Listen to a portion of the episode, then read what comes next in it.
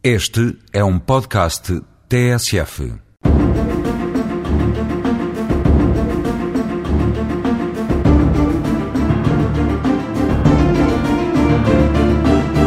Foi conhecida a designação da data da eleição pela Assembleia da República do Provedor de Justiça, 18 de julho.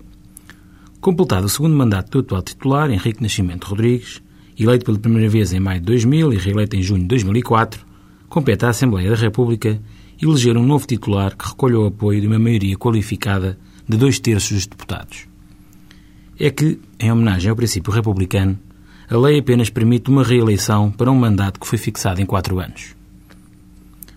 A visibilidade da ação do provedor de justiça e dos seus prestigiados serviços de apoio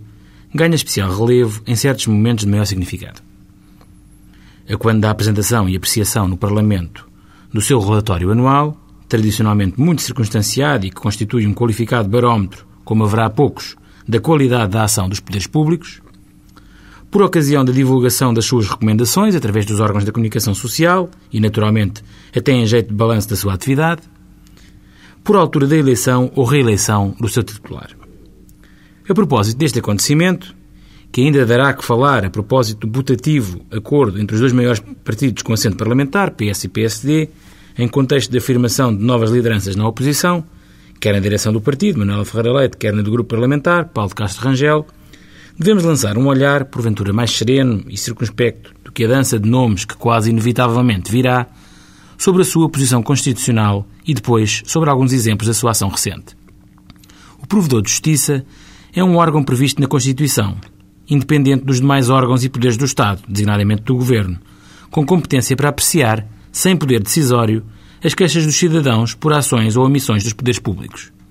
Para o efeito, dirige aos órgãos da Administração Pública Central, Regional e Local, das Forças Armadas, dos institutos públicos, das empresas públicas ou de capitais maioritariamente públicos, ou concessionárias de serviços públicos, ou ainda de exploração de bens do domínio público, as recomendações que repute necessárias a prevenir e reparar injustiças e violações de direitos. O provedor escolhido entre cidadãos elegíveis como deputados à Assembleia da República e que gozem de comprovada reputação de integridade e independência, atua quer na sequência de queixa que lhe seja apresentada pelos cidadãos, quer por iniciativa própria, oficiosa.